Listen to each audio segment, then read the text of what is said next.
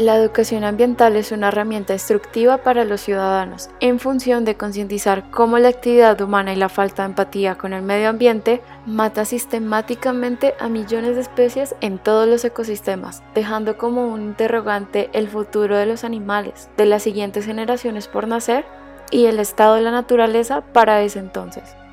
La educación ambiental, como cualquier educación, creo que parte de la base de la pedagogía y es enseñarle a la gente el por qué es importante cierto tema. Cuando uno habla, por ejemplo, de educación vial, es enseñarle a la gente cuáles son las reglas que hay en la calle, por qué es importante respetarlas. Eh, hay una dinámica alrededor de todo lo que pasa en las vías. Creo que en cualquier tipo de educación pasa exactamente lo mismo. Cuando hablamos de educación ambiental, la pedagogía está dirigida hacia unas reglas que deberíamos cumplir todos para poder proteger el medio ambiente o el lugar en el que vivimos. Es el único planeta que tenemos. Entonces acá hay unas reglas que lo rigen, hay ciertos cuidados que hay que tener, hay ciertas advertencias a las cuales deberíamos ponerle más atención. Entonces yo creo que todo lo que tiene que ver con esa pedagogía eh, pues hace parte justamente como de aprender, en este caso puntual, la educación ambiental. La contaminación debe ser un tema de vital importancia para todos, pues nosotros mismos somos los encargados de producirla, de abusar del plástico y generar más basura a diario.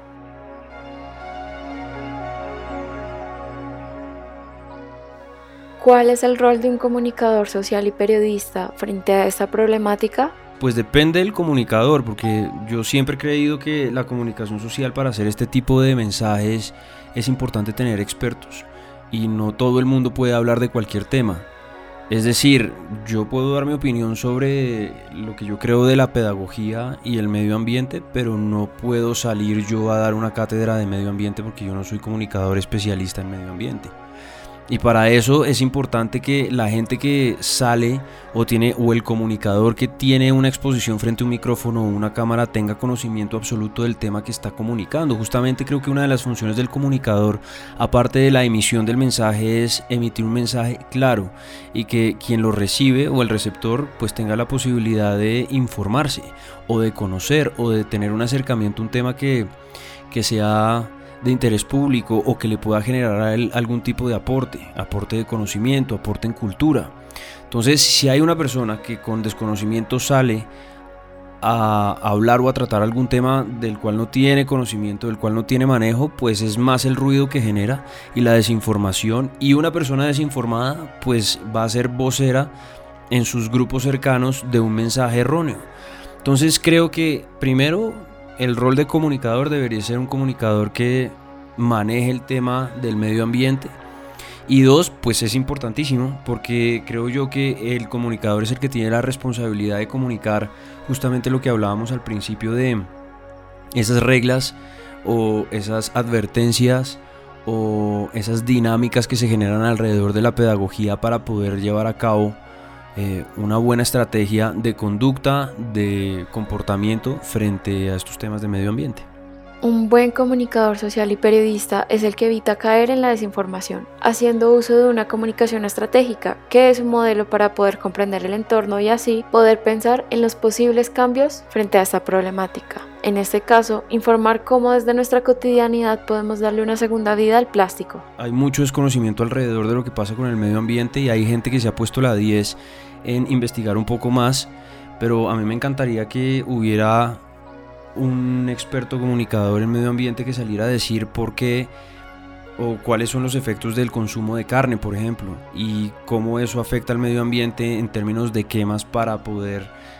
sembrar el alimento que necesitan las vacas para alimentarse o la congregación masiva de vacas en ciertos espacios, qué efectos trae sobre el medio ambiente o si uno utiliza plástico como por ejemplo el cepillo de dientes o los forros del celular o una cantidad de cosas que están hechas de plástico, pues qué impacto ambiental está teniendo eso y qué se está haciendo con los residuos de plástico. Como uno, desde su función como ciudadano, puede aportar al no uso de plástico, porque yo por ejemplo veo que en los centros comerciales a uno le cobran y en los supermercados uno le cobran un impuesto de plástico por utilizar bolsas y comprarlas. Pero poca ha sido la comunicación que dice, oiga, la generación de bolsas está complicando el tema no solamente por lo que se demora en degradarse el material, sino que los residuos están llegando al mar y con eso estamos matando una cantidad de animales que hoy en día están en peligro de extinción. Entonces, si esa comunicación se hace a través de la pedagogía y se le invierte un presupuesto para que la gente, así como uno ve geografía y matemáticas e historia en el colegio, pues haya una clase que se llame pedagogía ambiental y uno sea consciente desde muy pequeñito que debe ayudar para poder conservar el planeta, no solamente hablando de plantas o lugares verdes o árboles o zonas que se conviertan como en pulmón de la tierra, sino en convivir con la vida animal sin necesidad de hacerle daño, porque es que yo creo que la raza humana como especie funciona de una manera supremamente dominante e inconsciente. Y esa inconsciencia yo creo que hay bastante culpa en quienes la generan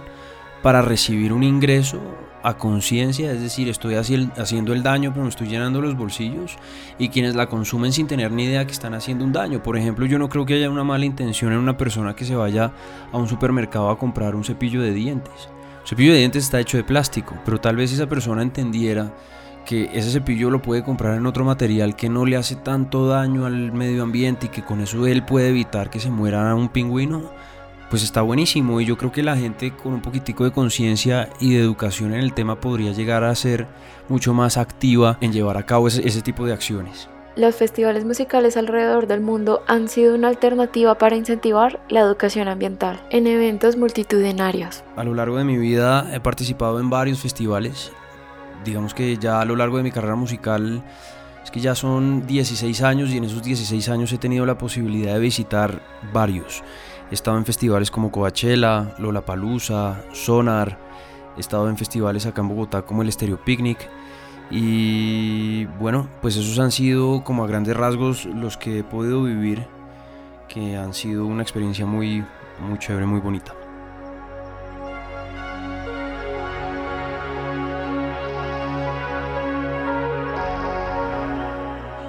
Renovarte es una estrategia de comunicación ambiental que busca concientizar a los asistentes del festival Stereo Picnic sobre la contaminación que genera, el uso que le dan normalmente al plástico y cómo durante el festival pueden darle una segunda vida haciendo reciclaje con razón social, ya que se plantea donar todo el plástico reciclado durante los tres días del festival a la Fundación Botellas de Amor, encargada de construir hogares y obras sociales para las comunidades con más dificultades del país. El tema eco-friendly me lo he encontrado en diferentes festivales, uno de ellos por ejemplo fue Lollapalooza. Cuando uno llega a Lollapalooza, uno va a comprar algo de tomar en alguna tienda e inmediatamente los envases que ellos proponen son diferentes a los originales. Inmediatamente los primeros tragos que uno compra son en un termo que uno tiene que pagar un adicional, pero digamos que eso evita que uno esté sirviendo en vasos plásticos, evita que haya botellas de vidrio rondando por el festival, evita que haya contaminación ambiental. Entonces, en el momento en el que, por ejemplo, uno compraba una botella de vino, que era lo que por lo general venden en el festival, pues entonces hacen un fill dentro de ese termo y cuando uno vuelve a hacer la compra, si uno ya tiene el termo puede hacer el refill. Entonces esos son los tipos de dinámicas que creo que pueden llegar a funcionar de una manera muy interesante en lugares que congregan tanta gente y en el cual se genera tanta basura. Eh, creo que una educación ambiental dentro del festival o dentro de un ambiente como los festivales alrededor del mundo tienen más que la obligación, deberían tener como. deberían estar como orientados a generar algún tipo de conciencia ambiental para que entre todos pudiéramos, pudiéramos construir en ese tema. Digamos que de eso vive el festival, ¿no? De, de las presentaciones, los shows de música. Y lo que yo creo es que los festivales se terminan convirtiendo en una experiencia. Y al ser una experiencia, pues lo que está pasando es todo alrededor. La música hace parte de, una de uno de los puntos sensibles de lo que la gente quiere ver en un festival, pero no se convierte en el todo. Entonces una experiencia desde que uno entra está expuesto a la venta de productos, al consumo de, alimentos, a la exposición de shows, a el contacto con la gente, a una cantidad de cosas que hacen de ese festival una experiencia buena, regular o mala. Por eso cada festival tiene una temática diferente, no es lo mismo ir a Lollapalooza que ir a Coachella, siendo los dos grandes festivales en los Estados Unidos. Por ejemplo, Coachella tiene una cultura completamente diferente. Se hace en un estado como California, donde las reglas son completamente distintas a las que uno puede encontrar en una ciudad como Chicago. Entonces, la experiencia se hace a partir de lo que la gente viva de manera individual en un espacio de esos donde se ofrecen diferentes servicios o donde hay diferentes puntos de experiencias. Compra, consumo de música, contacto con la gente, consumo de alimentos, bueno, tantas cosas que puede haber alrededor de un festival. Esa misma experiencia vinculada con la educación ambiental, donde cada persona sensibilizada por la iniciativa Renovarte se lleva al festival una nueva manera de pensar el consumo del plástico, de saber las diferentes dinámicas creativas y los espacios que afectarán su acción de reciclar en el artefacto inspirado en la tortuga carey, una de las tantas especies marinas en vía de extinción por la contaminación y caza ilegal. Renovarte quiere que todo sea una experiencia sensible a favor del medio ambiente en el Festival Stereo Picnic. La música es alrededor de lo que se mueve la gente. Y entiendo lo sensible y el medio ambiente, eh, pues, pues es que es fundamental. O sea, en, en, el momento que la gente tiene una experiencia, sea cual sea, independientemente que sea musical, y haya una congregación de masas, pues el tema de medio ambiente debe estar supremamente claro para que no haya una, un abuso. Y el abuso se da porque es que hay tanto consumo de tantas cosas. Hablo de latas, botellas, paquetes, papeles, bueno, todo lo que se pueda generar y hay tanta gente generando tanta basura que si no están los puntos adecuados para que haya un control sobre esto, pues, pues se puede complicar el tema. Nomás el, el punto más sensible creo yo es el de los baños, por ejemplo. Todo esto debería ser orientado hacia una eh, educación y una cultura ambiental en la que esos puntos donde se generan los festivales no se vean altamente afectados por el impacto de la gente que asiste a este tipo de eventos. Entonces, si hay una buena cultura ambiental, seguramente va a quedar en mucho mejor estado esos lugares que están habilitados para hacer este tipo de eventos. Si no hay una cultura ambiental, pues seguramente ese lugar va a sufrir muchísimo por la contaminación, la exposición, el impacto, bueno, una cantidad de cosas que se pueden generar ahí complicadas.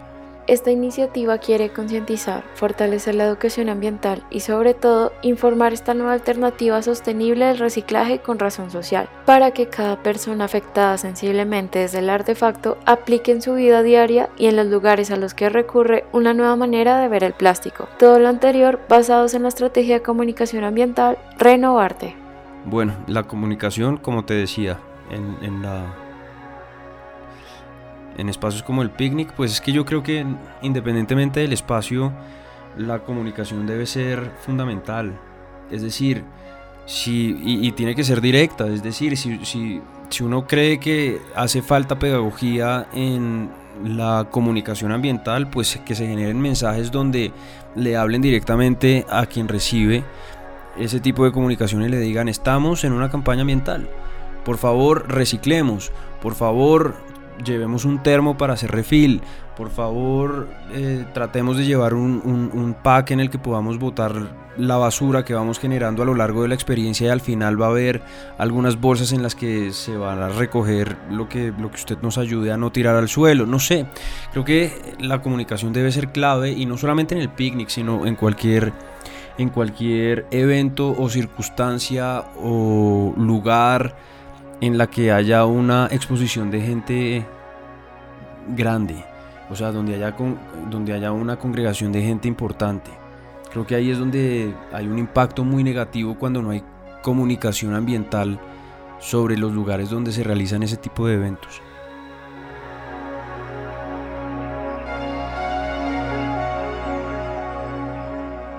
Este fue el podcast con Camilo Guzmán, disc jockey de Radioactiva. Toda la información recolectada es exclusiva para fines académicos, usada en la estrategia de comunicación ambiental Renovarte.